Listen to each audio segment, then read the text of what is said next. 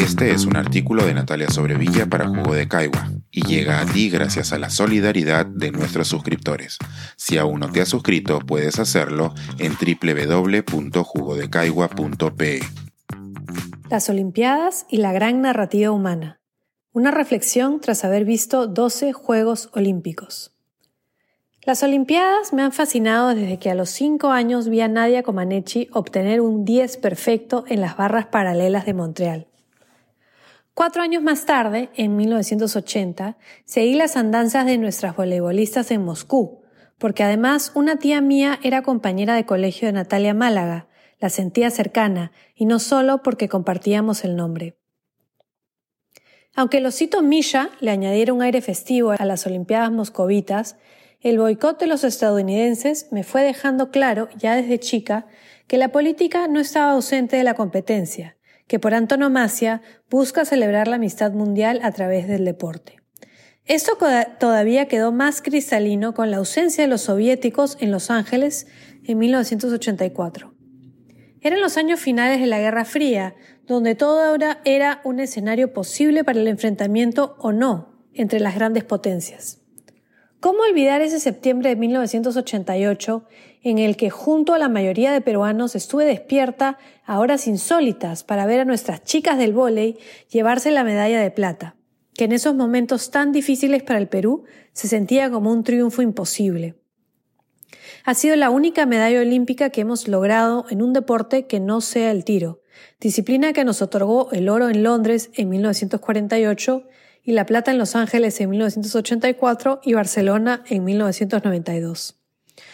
No ser deportista, pero sí una aficionada a las Olimpiadas, tal es mi caso, ha hecho de ellas un festín para los sentidos y una manera de atestiguar muchas de las formas, a veces inverosímiles, en que los humanos nos podemos desarrollar física y mentalmente a través del deporte.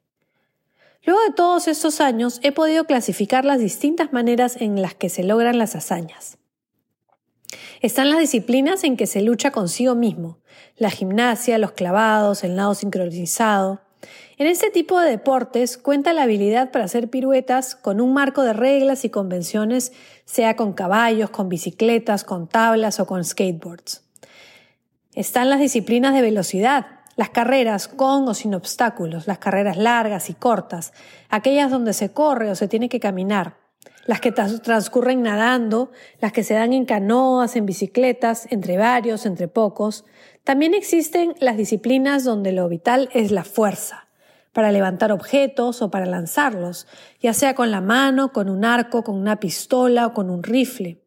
También están las competencias entre dos, encuentros a golpes como en el boxeo, artes marciales, duelos con espadas y con raquetas de todo tamaño, en canchas grandes, medianas o con mesas o sin ellas. Y los deportes de pelota, en equipos, donde la variedad es inmensa, desde el hockey hasta el béisbol, pasando por el malonmano y el waterpolo.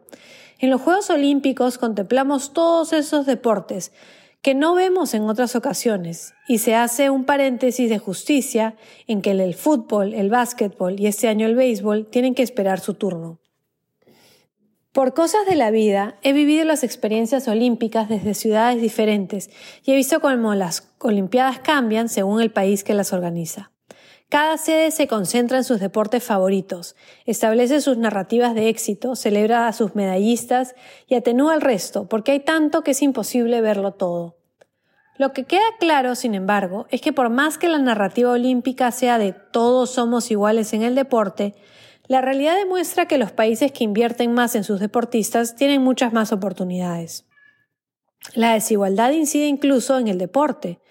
Por supuesto, Siempre existen historias maravillosas de superación personal y de triunfos inesperados, como cuando hace unos días una levantadora de pesas de origen afroecuatoriano se hizo con una medalla de oro debido a su dedicación, su capacidad y su esfuerzo.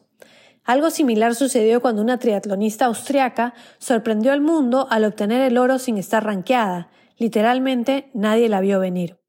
Y lo mismo con el nadador marroquí de 18 años que se llevó el oro a los 400 metros libres, mientras sus adversarios competían con el atuendo de sus auspiciadores, él lo hacía sin marca reconocida. En Tokio también hemos visto cómo se ha tomado en cuenta la salud mental de los atletas. La gimnasta Simone Biles decidió retirarse de la competencia porque no se sentía preparada mentalmente y Novak Djokovic, días después de criticar su conducta, arrojó las raquetas en un partido que perdió y luego dejó abandonada a su compañera de dobles en el partido por la medalla de bronce. El clavadista británico Tom Daly finalmente conquistó su ansiado oro olímpico y se dedicó a tejer mientras miraba a sus compañeros, en tanto redefinía lo que significa ser un atleta. Cada cuatro años, esta fiesta nos permite compartir como humanidad el extraordinario esfuerzo de nuestros mejores deportistas.